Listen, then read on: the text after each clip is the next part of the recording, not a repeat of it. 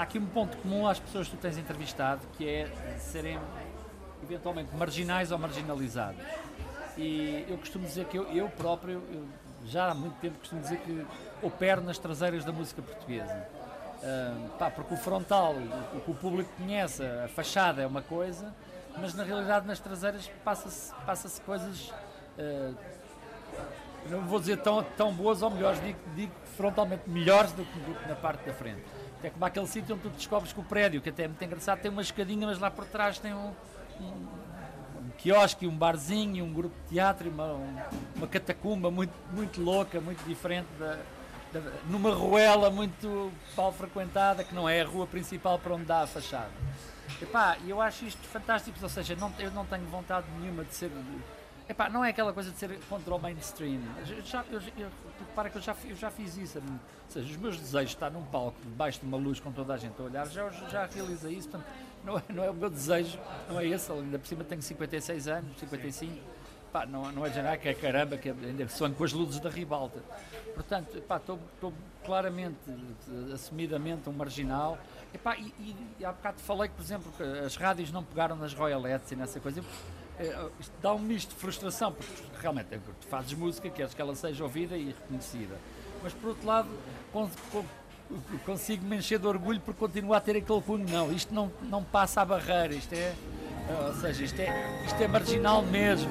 Isto, é, pá, não, não, isto não é de um gajo que ai, tem a mania que é marginal. Não, isto é mesmo marginal porque a, a indústria não está interessada nisto, portanto, uh, não, não passa.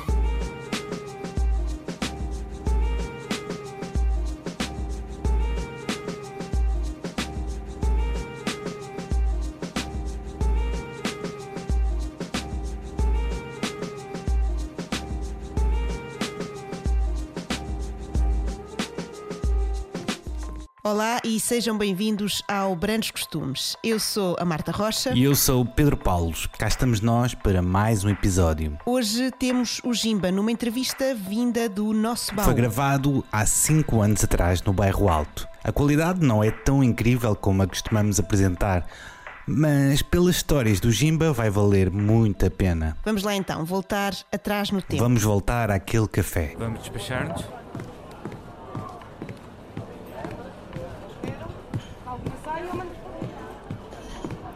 Ok, acho que.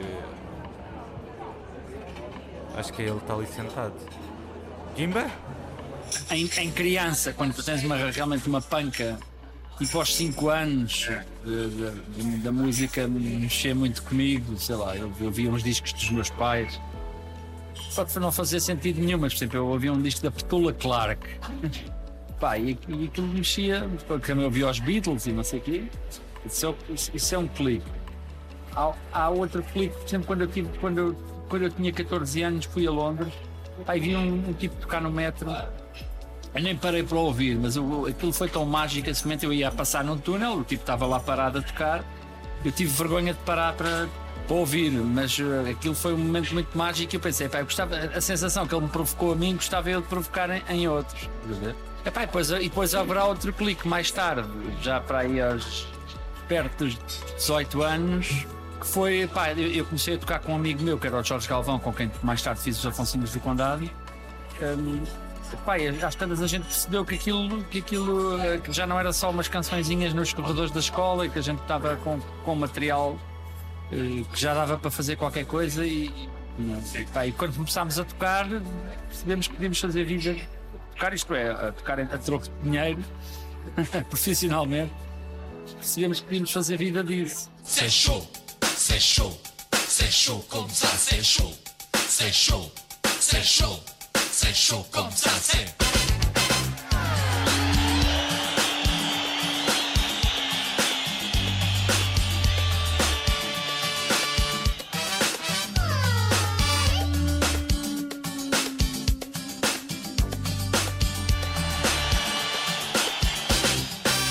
Horas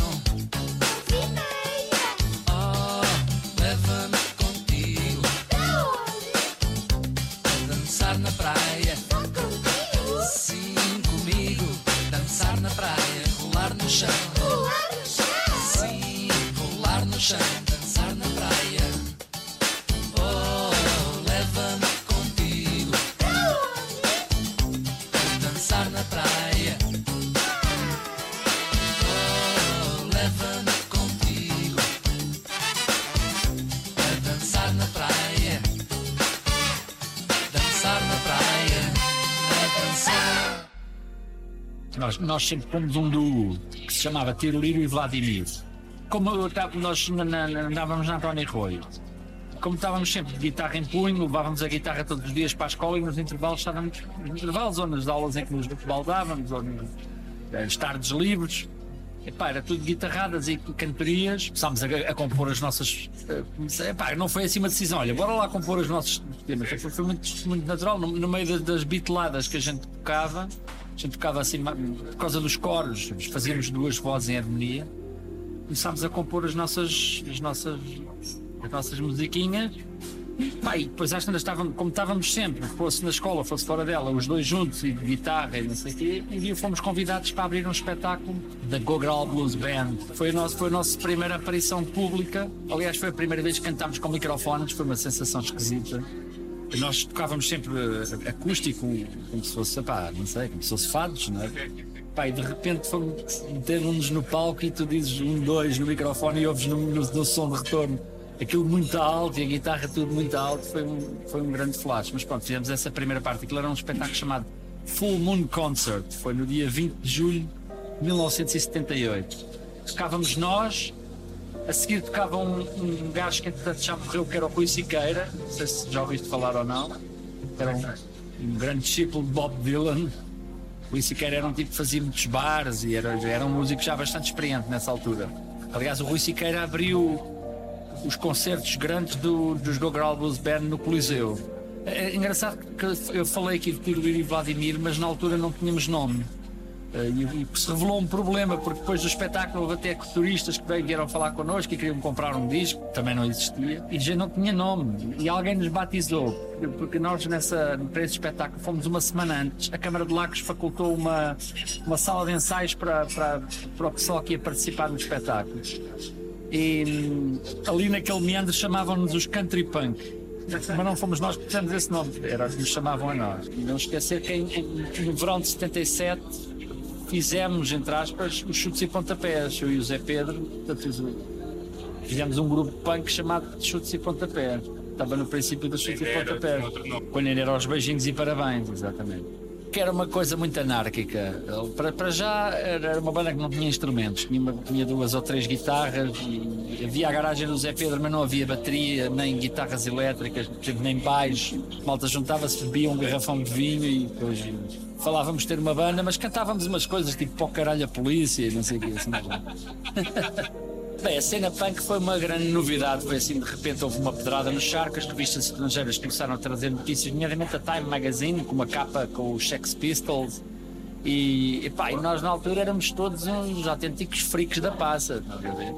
E, mas aquilo bateu muito forte, as fotografias que vinham pela, pela estética toda bateu muito forte e a malta cortou o cabelo, assim, deliberadamente, porque parecia mal. O pessoal cortou o cabelo e tentou ter um ar o mais punk possível, ou seja, com óculos escuros e t-shirts rasgadas e, e pronto, assim, uma atitude, uma atitude assim um bocado a desprezo.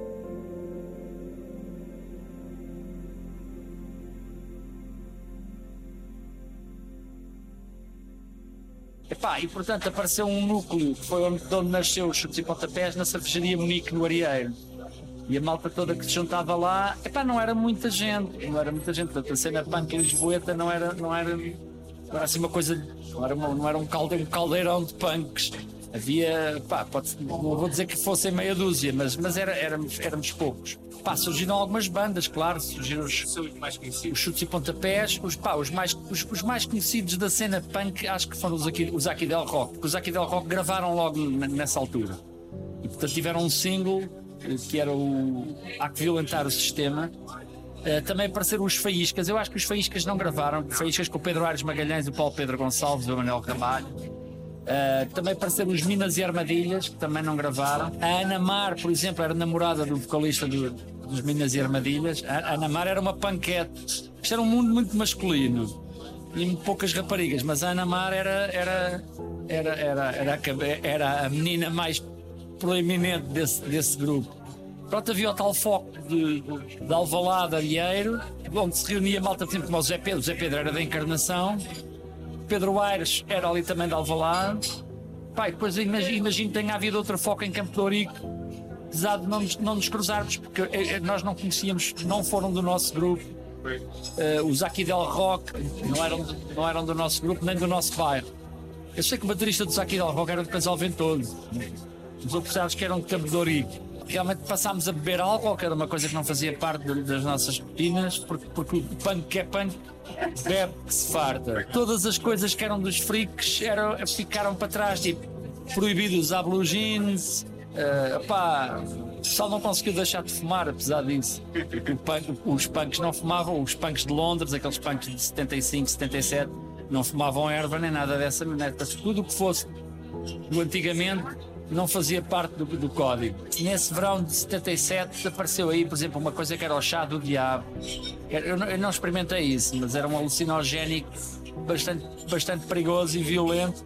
Porque sei lá, lembro que um, um, um gajo que tomou aquilo diz que se lembra de ter levantado voo na Avenida João 21 e depois acordou três dias depois, passou três dias, sabe-se lá fazer, sabe-se lá o quê, noutro sítio qualquer completamente diferente. Epá, e também havia muito speed, nessa altura havia uma. Era, era, era, ou seja, o- que hoje em dia é conhecido por metanfetaminas ainda não existia. Ou se existia, existia em círculos muito.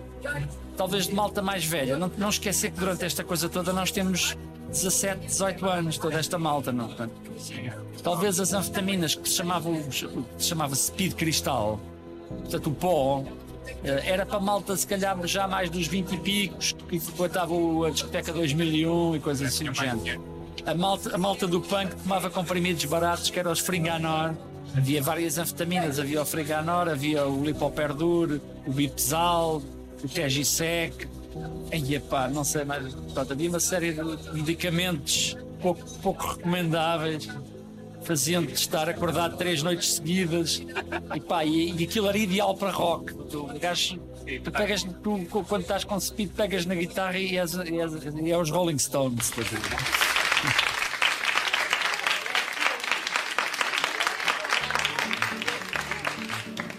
De todas as canções que cantaram até agora, qual é que gostaram mais? Eu gosto imenso do navio, que é a primeira que a gente tocou, que é muito lenta, muito bonita, adoro. Gosto muito mesmo. E gosto das outras todas também. E daquela que a gente ainda não tocou. A, a cena de bares no princípio dos anos 80 era muito ativa, ou seja, havia muitos bares com música ao vivo. e digo música até acústica, havia bares que não tinham sequer aparelhagem, por exemplo, estou-me a lembrar de um que era o, foi onde eu toquei mais, que era o Romance de Cordel, era suficientemente pequenino. Não sei se, a- se, se a malta que está a ouvir isto eh, conhece, por exemplo, o Tejo Bar, não sei se conhecem Alfama. Pá, era uma coisa pouco maior que o Tejo Bar, ou seja, é um sítio onde dá para tocar e cantar sem microfones, sem nada. Portanto, ou seja, estou a falar que havia música ao vivo, mas não se pense com isso que eram concertos de bandas rock. Era muito, muito uma cena acústica de, de canta, cantautor, com compositor, tipo de baladeiro, mais ou menos assim. E o que esses anos tinham de bom e, e deixam saudades por isso é que podias, eh, o público dessa altura não se importava de chegar a um bar e, estar lá um Zé qualquer que nunca viu mais gordo a cantar uma canção que nunca ouviu mais gorda e, e o pessoal entrava na onda e tinha abertura para isso e portanto dava uma, uma coisa aqui de fervilhação, nós, somos contemporâneos ah, sei lá de quem, exemplo, do Jorge Palma, do Mário Mata ah, do Jorge Lomba do Fernando Pereira, o imitador. É epá, nesse tempo portanto, olha, olha a Cristiana Cop também muitos bares, o Rui Siqueira e havia muitos bares, havia, havia, havia, depois havia zonas, havia eh, os bares da Graça e havia os bares de São Bento. Depois, timidamente, começou a aparecer os bares do Bairro Alto, o Café Concerto, o Sorriso, hum, a Ocarina. E, epá, e os bares apresentavam não só música, como também o que hoje em dia se chama stand-up comedy. Por exemplo, o Miguel Guilherme era, é- o Miguel Guilherme era, era incrível, era, tipo, tinha os seus, os seus próprios textos, o seu próprio material, fazia um número que era o Capitão Mosquito, Uh, epá, era, era, era de partir o corpo. Portanto, havia o Michel com o sapateado, havia teatro com o Fernando Gomes, havia, muita, havia muita, muita atividade nos bares, ou seja, os bares não tinham só música. Quarta-feira tinha teatro, quinta-feira tinha poesia, sexta-feira tinha música, por aí fora. E tudo material original, ou seja, tu chegavas a um bar, olha, eu quero, gostava de tocar aqui. Ah, é, então o que é que tu tocas? E um gajo pegava na guitarra e não, ela não era uma sereia qualquer, isso é gira. Mais outra. Eu gosto muito mais de música, deixa-te média. Então pronto, entram para as terças-feiras. ia, começava-se sempre no dia mais fraco. Depois ia-se ganhando público e subindo na hierarquia até ficar com os sextos e os sábados, que eram os melhores dias. Epá, e nós, felizmente, fomos conquistando esse público e fazendo, fazendo essa, essa ascensão, até criámos um, um pequeno mini culto. Entretanto, no meio disto tudo, houve uma, um outro tipo que se juntou a nós, que é o Nuno Faria. O Nuno Faria, eu tinha tocado com ele há muitos anos, muitos anos antes, e ele tinha largado um bocadinho a música para estudar e formou-se em economia, mas entretanto, como tinha terminado o curso, meteu-se no OT e no contrabaixo, no OT Clube e no contrabaixo, e pá, ele tocava músicas praticamente à primeira, porque a malta do jazz tem essa facilidade de saber se é dó, se é mi, se é não sei o quê. E pá, e juntou-se a nós. Então o Tiroliro e o Vladimir passaram a ser Tiroliro, Vladimir e Mohadir. Mas nem toda a gente era de confiar. Há uma história clássica que Jimba conta que envolve também Adelaide Ferreira.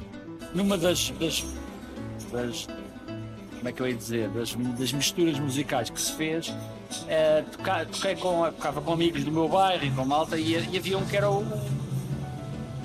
o Luís Fernando. Mais tarde foi marido da Adelaide Ferreira. O Luís Fernando começou a tocar nos bares mais cedo que nós todos. Opa, e al- al- alguém me dizia: Olha, o, o- Luís Fernando toca a música dos bichos e do tema de trânsito nos bares. E, Olha, ainda bem, porreiro, assim, ele mostra, mostra a música que a gente fez e tal. Epá, e portanto fui para o estrangeiro e pá, chegaram notícias que eles tinham gravado a música e não pedido, nem dito, não tinham dito água vai, nem não sei o quê. Esteve no estrangeiro, morou nos Estados Unidos e Venezuela, mas acabou por voltar por. Epá, eu voltei por iniciativa própria no, boom do, rock português. Eu, vi, portanto, o, boom do rock português foi no ano 81, que explodiu, e eu cheguei no princípio do- de 82. Ou seja, nessa primavera saiu, por exemplo, o Amor dos Heróis do Mar. Estava, estava a, a fervura mesmo no auge. E o Independência do GNR, que também é dessa, dessa altura em que eu comecei. Pá, e portanto comecei a tocar nos Vodka Laranja. E os Vodka Laranja também de vez em quando faziam alguns concertos e deu- deu-se a oportunidade de gravarem também pela mão do Manel Cardoso. Juntou uma série de bandas, uma série de projetos que queria tentar eh, vender, entre aspas, na, na, na alguma editora. Eh, coisa que não consistiu. Ficava, eu, eu, eu costumava dizer, eu ficava com os vodka laranja de dia e depois tocava com o Tirolino Vladimir de noite. Os vodka laranja, apesar, apesar de terem feito bastantes concertos, nunca ganharam muito dinheiro com isso. Mas o Tirolino Vladimir nos bares, epá, eu já ganhava, já se ganhava bastante bem. E portanto, a dada altura, os vodka laranja te- terminaram, o João Cabeleiro e o Gui transitaram diretamente para os chutes e pontapés. Eh, Eu fiquei outra vez com, o Tiroliro e Vladimir, juntou-se a nós o Nuno, o terceiro elemento. Entretanto, mudou-se o nome a dada altura para Afonso Lins do Condado. Depois, porque eh, conseguimos granjear bastante público, houve um, havia um sururu à volta das bandas, um seguimento, por exemplo, epá, e assinámos contrato ao mesmo tempo com chutes e pontapés para a editora Poligram. Hoje em dia é universal. O José Brito andava à procura de uma espécie de sangue novo para a editora, contratou os chutes e pontapés do Radar Gaddafi, o Marif Dada e os Afonsinhos do Condado. E o resto é história. o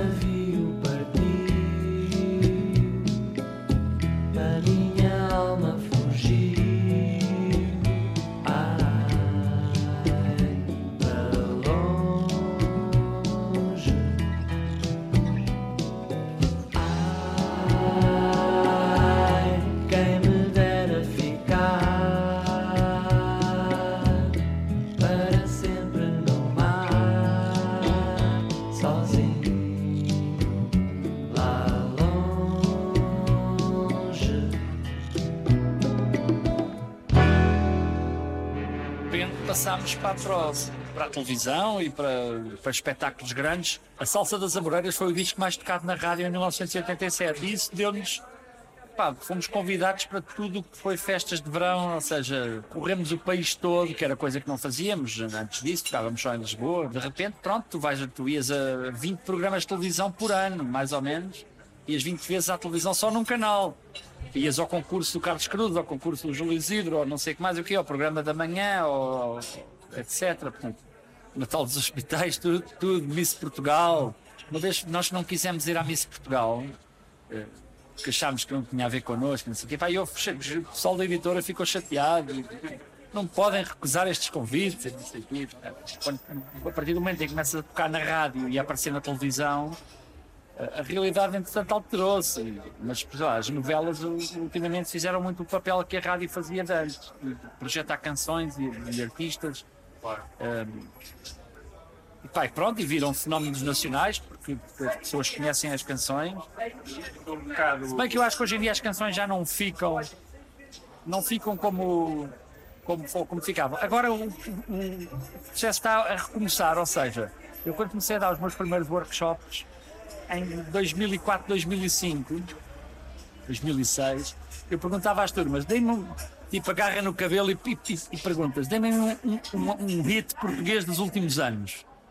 E o pessoal ficava um bocado silencioso. Alguém dizia Jardins Proibidos. Eu dizia 1990 e não sei quanto. Não é, não é dos anos 2000. Atenção, nós temos uma situação que foi, uh, uh, digamos, a maré inglesa, a maré de bandas a cantar em inglês, que teve o seu auge provavelmente em 2006.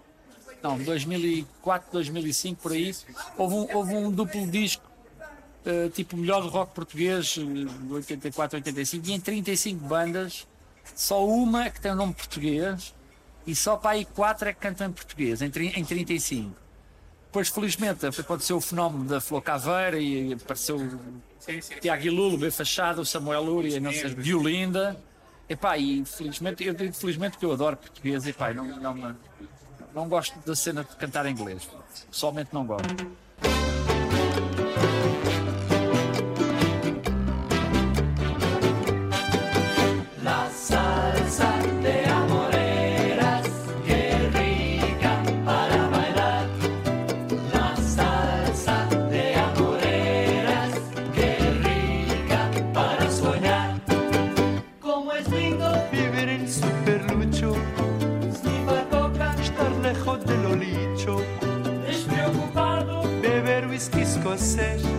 Mandar los niños. para el liceo francés.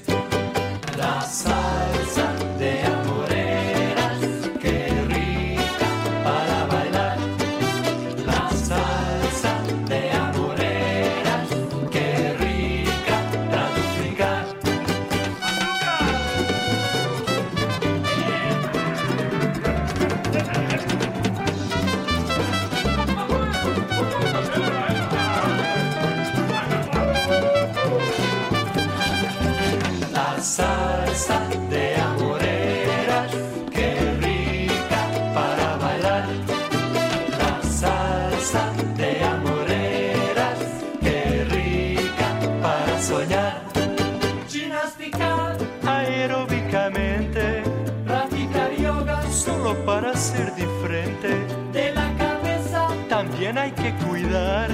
psicanalista. Es un guapo de tarar.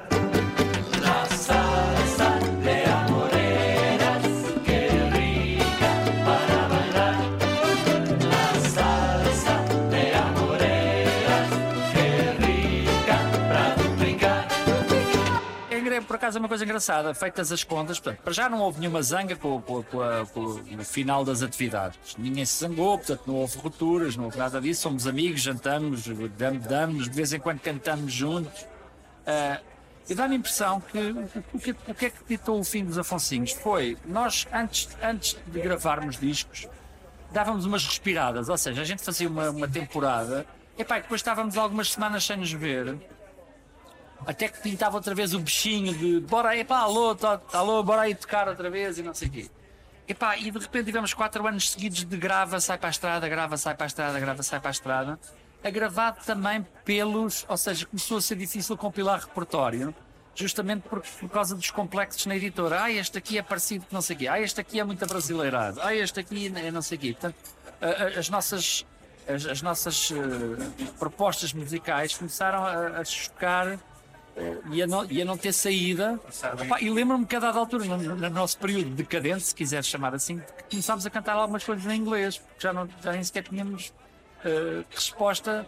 E o nosso melhor repertório, que é o repertório, digamos, do, do, do Tiro Lírio Vladimir, que é o repertório, digamos, antes do Nuno Faria de se ter juntado a nós, esse, o nosso melhor repertório não foi gravado. E provavelmente se fosse hoje em dia ainda seria pior, porque hoje o espólio perde-se no mundo dos computadores. Hoje em dia, os espólios são digitais.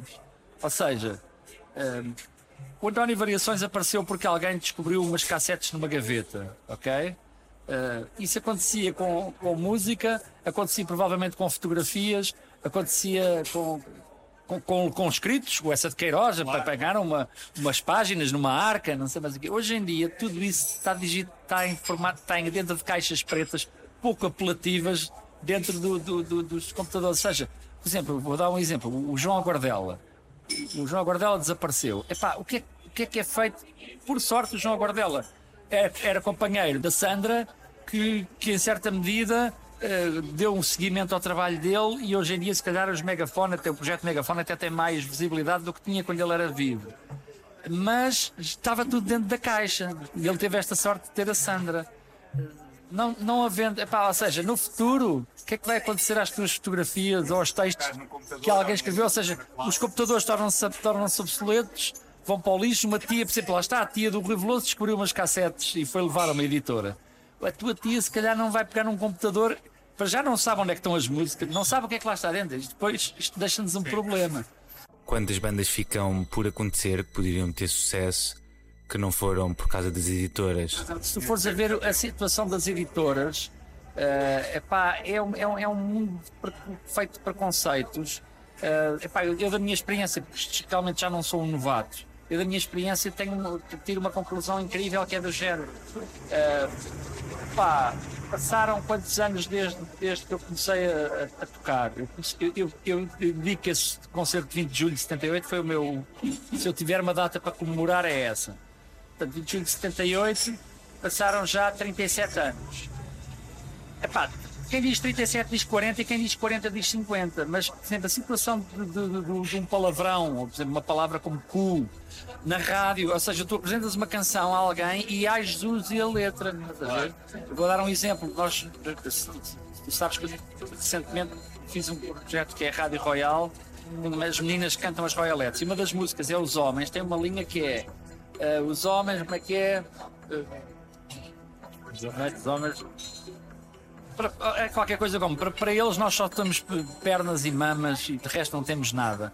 E pá, e, e- e disse-me textualmente o Pedro Ribeiro, diretor da Rádio Comercial, com esta letra não. Portanto, o- apesar de tu estás a dizer do paradigma ter mudado, pá, aliás, isto, isto era compreensível se o, se o diretor da Rádio Comercial fosse o mesmo de 1982.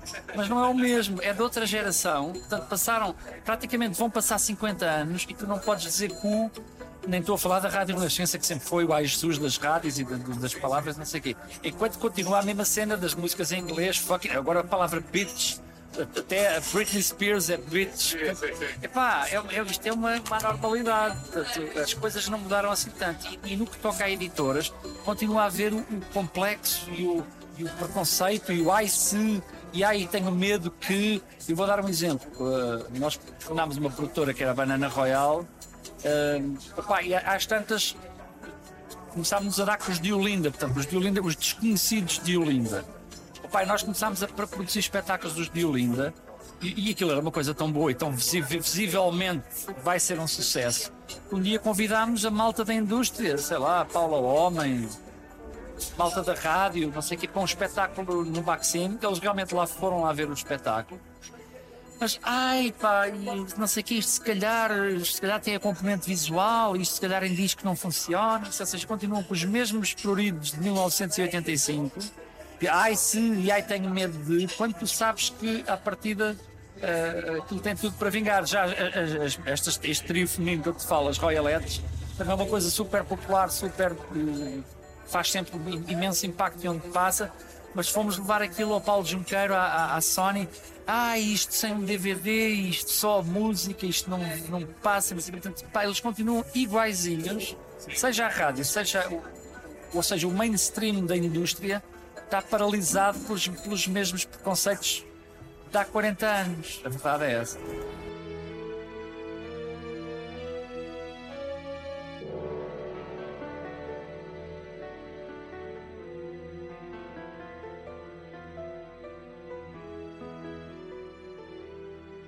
Eu tornei produtor por uma razão muito engraçada, que é, nós no estúdio não sabíamos falar o calão, o calão do estúdio. Ou seja, começámos a gravar a sério, não é? O nosso primeiro produtor foi o primeiro e, único sempre foi o Ramon Galarza. Ahm, pá, trabalhámos também com o Zé Carrapa, com o Cajó. Pá, eh, nós no estúdio não sabíamos o calão do estúdio, ou seja, não sabíamos dizer eh, que é mais agudo ou mais grave, falávamos em som grosso ou som fino. eh, e sentíamos às vezes um bocado aldrabados porque não se- se- imagina-me sempre, uma reverberação estava pronunciada demais e não sabíamos dizer a reverberação está pronunciada demais, o delay time, aquelas coisas de calão técnico. E eu às tantas comprei um multiprocessador de guitarra que tinha os efeitos todos, os compressores, os reverbs, delays, os coros e flangers e não sei o quê. Comecei a tratar do, do- paralelamente. Arranjei uma coisa que também se tornou no, no companheiro ideal dos músicos desse tempo, que era o gravador de quatro pistas de cassetes. Pai, comecei a gravar material. Aliás, eu tinha um projeto que também assinou contrato com a, com a editora, mas que acabou por não sair, chamado Sr. Lopes e os Essenciais. Eu, sou, eu chamo-me Lopes. E as Essenciais eram as máquinas que eu tinha para, para produzir aquilo tudo. Ah, e assinei contrato também, só que não- não- foi decidido que o grupo andasse primeiro e assim foi e assim ficou. Ahm, mas portanto, comecei a gravar as minhas músicas e a, começar a perceber um bocadinho mais disso. Epá, e portanto, tantas já dominava a, a- a- cena das gravações. E, a primeira artista que eu produzi, curiosamente, era a Xuxa Portuguesa, era uma cantora infantil que era, a- que era a Kika. Ah, eu vi quando era criança e ia lá tocar. Pronto, fui eu que produzi, fui eu que produzi esses- essa- essas canções. Epá, e, e pronto, e depois Com gosto ou só produzido? comp- composto e produzido. Ela, ela era só intérprete. Mas pronto, estavas a perguntar quando é que me tornei produtor, foi por essa altura. Aliás, o último disco de Afonso já diz lá produzido por Ramon e Afonso, porque nós já tínhamos muito voto na matéria. Apesar de sempre as nossas primeiras gravações saíram tal qual o que a gente queria. Fizemos muitas remisturas e muitas coisas até sair como queríamos, mas saiu como queríamos. Portanto, também, a produção também é nossa, apesar de não estar acreditado como tal. Nós costumávamos ir jantar juntos, nesses tempos das gravações, íamos jantar juntos com o Ramon Galarza e com o Rui Veloso, que morava muito perto do restaurante onde a gente ia jantar. E normalmente, depois de seguir ao jantar, íamos para o estúdio tocar um bocado ou curtir uma cena qualquer. E um dia estávamos todos a chegar ao estúdio depois de jantar, os jantares eram bem regados e o pessoal ia todo animado, estava a gravar o Dino Meira e meteu-nos todos a fazer uns coros. Não produziu o Dino Meira. Depois, por exemplo, fiz um trabalho de produção com o José Cid, por exemplo. O José Cid quis fazer um álbum em espanhol eu, como tinha estado na Venezuela e domínio, domínio espanhol, eh, ajudei-o. eh, tu, vais gravar em espanhol, com que pronúncia vais gravar? Com a de Madrid, que é entonces? Ou vais gravar com a, com a mexicana, entonces? Portanto, tem- tens, tens, há um espanhol mais ou menos standard, que é o das notícias, que é mais ou menos, mais, mais ou menos. Assim. Portanto, tive esse trabalho de produção exclusivamente vocal, ou seja, não tive nada a ver com a produção instrumental do trabalho, só produção apenas vocal. Pá, também produzi, por exemplo, o General D, foi um puto que chegou lá aos estúdios onde a gente trabalhava com umas demos muito esfarrapadas e a gente teve que refazer o instrumental todo. Trabalho produtor.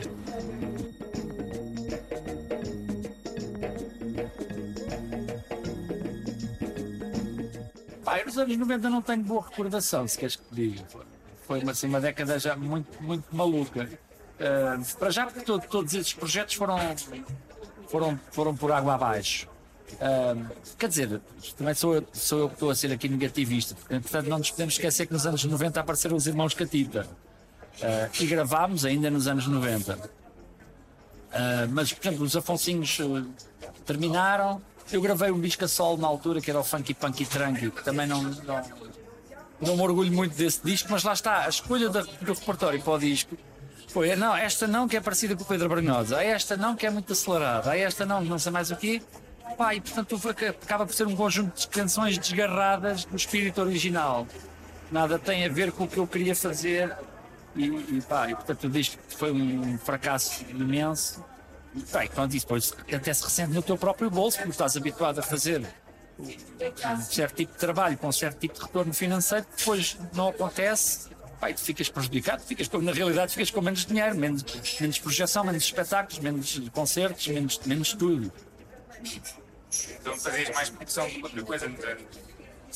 Sim, realmente, epá, sempre continuei a gravar as, as minhas coisas, as minhas demos. Eu tenho uma série de. pá, tenho uma coleção bastante grande de, de material não editado, não é? E, e está todo registado. Desde que Adelaide Ferreira fugiu com aquelas canções, registávamos tudo e não sei o quê.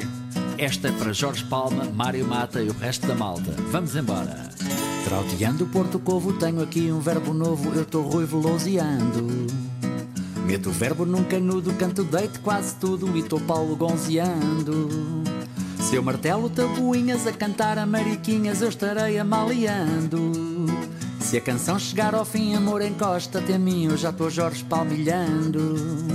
Põe no verbo ter o verbo do lugar, no gerúndio que é para a coisa balançar. Pois, não me levem a mal se a carga de ombro é legal, estou Samuel Luriando.